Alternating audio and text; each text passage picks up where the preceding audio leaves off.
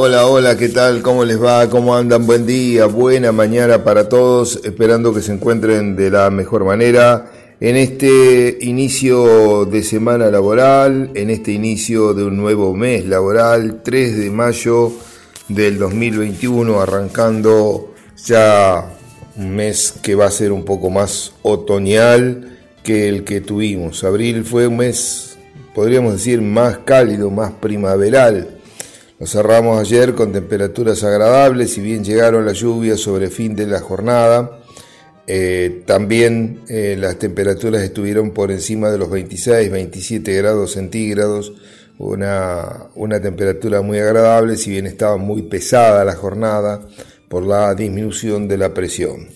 Le cuento que actualmente la temperatura sigue alta, recordemos que el, el viernes, por ejemplo, teníamos 9 grados a esta hora, Ahora estamos con 16 grados 7 décimas, casi el doble podemos decir de lo que tuvimos, pero es lo último, porque después que pasen las lluvias, que terminen este, esta inestabilidad, vendrá el tiempo más eh, fresco y eh, bueno, lo que se esperan como máximas por ahora son de 15, 16 grados centígrados. O sea que son también unos 10 grados menos eh, y algo más también 12 grados menos de lo que tuvimos en la semana pasada. La sensación térmica actual, como les digo, 17 grados 3, la presión atmosférica 1000 hectopascales está baja y la humedad relativa del ambiente 96%. Como también le contaba, se han registrado algunas eh, lluvias. Acá el 9 de julio, planta urbana, 10 milímetros es lo colectado. Hay mucha variabilidad, lo poco que tenemos de los lugares, algunos lugares del partido y otros más distantes. Por ejemplo, en Belloc no ha llovido, en Peguajó tampoco ha llovido, pero en Carlos Casares las lluvias estuvieron entre 20 y 24 milímetros. Hablo de Carlos Casares eh, ciudad, eh, en la cabecera del partido de Carlos Casares, entre 20 y 24 milímetros. 9 de julio hablamos de 10, pero eh, también tenemos eh, en la zona del El Tejar que no llovió, 0 milímetros, este, en Bragado 7, en Mulcay, acá partido del 9 de julio, 9 milímetros, y en el Triunfo 1 eh, milímetro. O sea, mucha variabilidad, el pronóstico sigue indicando inestable lo que resta de la jornada con algunas probabilidades de lluvia para, eh, bueno, durante, durante toda la jornada.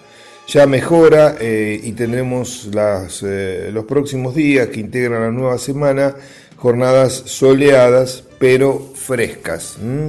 Jornadas soleadas pero frescas. Ese es el panorama climático que hoy por hoy tenemos. Bien, em, dejamos eh, de lado la parte climática, em, le cuento que queda todavía algo de soja, como ya le había dicho, se ha levantado más del 95% de lo que es soja de primera, queda algún poquito de lo que es em, muy poquito de soja de primera y sí queda eh, soja de segunda, que está, está levantándose, en estos días le han dado duro a la misma y queda maíz queda gran parte del cultivo de maíz. Y ya eh, muy próximo a lo que es la siembra de trigo, de la campaña nueva 21-22. Yendo a la parte técnica, quiero comentarles una noticia conocida en estos días, em, en donde el mercado mundial de granos em, podría en, en el corto, en el mediano, inclusive en el largo plazo, sufrir modificaciones según los últimos anuncios del eh, gobierno chino. Eh, ¿Cuál es, eh, mm, ese anuncio del gobierno chino? Que, bueno, mm, va a diversificar la dieta de la producción porcina y aviar. Dos producciones muy importantes que tiene China, realmente las más importantes desde este punto de vista, la parte porcina y la parte aviar. Em, si bien es solo una recomendación, bueno, sabemos cómo opera China, qué puede pasar. Em, este, lógicamente esto no va a ser en el muy corto plazo de tiempo, pero va seguro que va a ocurrir. Hay que recordar que China es uno de los principales compradores de soja y maíz para poder alimentar el stock de animales que posee. Un pequeño cambio en la dieta, mm, bueno, va a producir eh, modificaciones del comercio mundial también eh, muy importantes. Este, así que bueno, es algo como para tenerlo en cuenta. Em, la, em, la, digamos, la, el país eh, comenzó a importar más maíz para compensar el déficit interno eh, por lo tanto, las dietas ya, ya algo han cambiado eh, y van buscando siempre alternativas que sean buenas, pero más baratas a las que tienen. Em, eh, habían también incursionado con trigo y lo que pretenden es optimizar el uso de los recursos de materia prima disponible, además de formular dietas que se adaptan a las condiciones locales.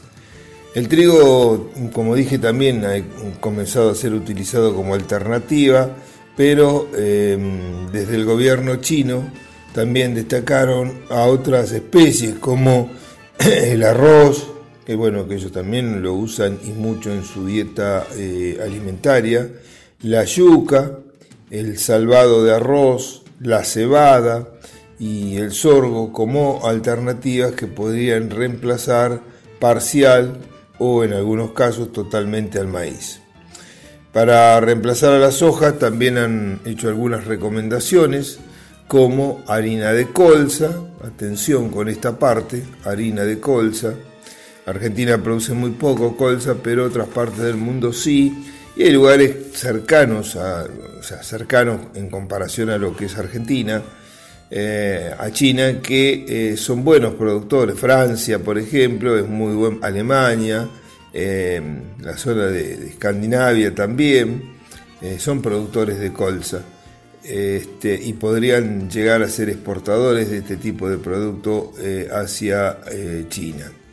Además de mm, la harina de colza, también eh, para reemplazar a soja, la harina de algodón, harina de maní, harina de girasol, eh, granos secos de destilería, harina de palma, harina de lino, harina de sésamo, o sea, distintos tipos de productos que tienen eh, algunas características diferentes a la soja, pero Em, en busca de proteínas fundamentalmente, que es el elemento central em, de lo que eh, la soja podría aportar. Em, bien, la escasez de, oferta de maíz y soja en el mercado disponible americano han eh, dado soporte en el último tiempo a eh, precios eh, que se han venido incrementando, tanto en, eh, bueno, fundamentalmente, fundamentalmente en Chicago, con repercusiones en el mundo entero, en soja y en maíz. Si bien en la última jornada quizás estos anuncios y algunas otras cosas han provocado caídas bastante importantes en el precio de los mismos. Lo vamos a ver en el segundo bloque pero eh, el viernes eh, tanto la soja como el maíz eh, cayeron, bueno, prácticamente le diría casi todas las, casi todas las especies registraron saldos negativos, bueno, por ahí el maíz fue quizás el más estable, pero trigo, soja cayeron bruscamente. Em, los analistas este, em, eh, hablan de que mm, la, la, adopción em, se, si convierte, digamos, la adopción de, eh, de, estas prácticas que, mm, o estas sugerencias que el gobierno ha mm, mencionado, em, por ahora es solo una sugerencia, pero en este sentido se, se señala que si solo eh, lo adoptaran em, algunos pocos nomás, eh, sería un tema importante. Y el objetivo fundamental es el bajar los costos de producción, em, em, buscando alternativas que puedan ser más económicas, más baratas a las que hoy por hoy el mercado tiene. Bueno, muy bien, continuamos. Gracias Gabriel en esta mañana de día eh, lunes 3 de mayo del 2021. Eh, ahí me, el amigo Jorge Baceta me pasa la información de la lluvia en Santos Unzué, 20 milímetros. Como ven, muy, muy variable dentro del partido, ¿no? 20 milímetros en Santos Unzué, 9 milímetros en Mulcay, 10 milímetros aquí en 9 de julio, cabecera, 1 milímetro en el Tejar. Algunos otros datos recibidos, Belloc 0, Peguajó 0, Casares entre 20 y 24 en la planta urbana, este, embragado 7 milímetros. Así que ahí tenemos una actualización de las lluvias hasta el momento. El pronóstico indica inestable para el resto de la jornada con probabilidad de lluvias en nuestra región. Bueno, yendo a otro tema em, que también siempre puede impactar lo global hoy, lo que pasa en cualquier parte del mundo tiene un impacto importante en, eh, en el mundo entero también. Y hay algunos eh, rubros, sobre todo el agrícola, el agropecuario en general, que nos puede tocar bastante de cerca, para bien o para mal.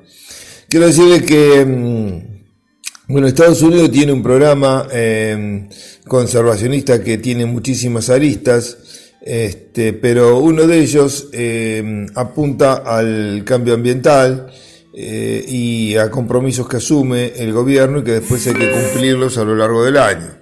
Eso, dentro de esos compromisos, es el de disminuir la eh, cantidad de hectáreas sembradas. Lógicamente que muchas veces estos compromisos son relativos porque se disminuye el área sembrada, pero se aumentan las tecnologías para producir más, con lo cual eh, no se que puede aportar si es que aporta algo y por otro lado no se puede bajar a cero eh, ni tampoco disminuir los niveles tecnológicos que se aplican porque la humanidad, al menos para la cantidad de habitantes que el mundo hoy por hoy tiene, eh, la humanidad requiere de esos alimentos. Así que bueno, el programa de eh, agricultura de los Estados Unidos, USDA, eh, le, este, digamos, tiene eh, implicancias en este, en este aspecto. Es, eh, digamos, eh, el que comanda todas estas acciones.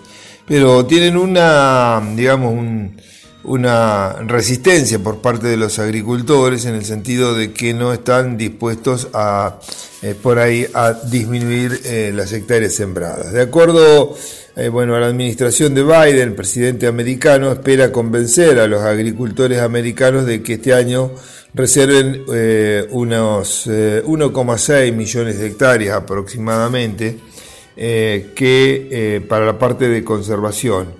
Y esto lo hacen aumentando la tasa de pagos en un programa ambiental pero los agricultores eh, no están muy de acuerdo con estas medidas porque eh, afirman que con los precios que hoy tienen los granos eh, no están dispuestos a dejar de, producir.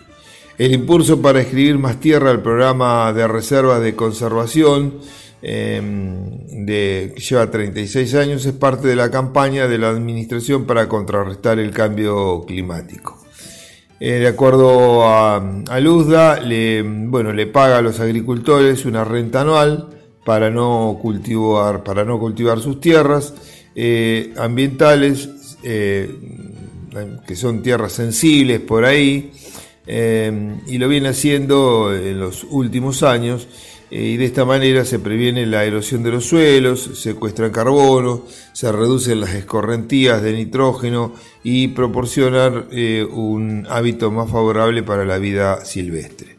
Aproximadamente 21 eh, millones de acres, unas 8 millones y medio de hectáreas están inscritos en el programa por debajo del límite establecido mm, por el Congreso que era de 10,1 millón, millones de hectáreas, o sea, están eh, prácticamente casi 2 millones por debajo.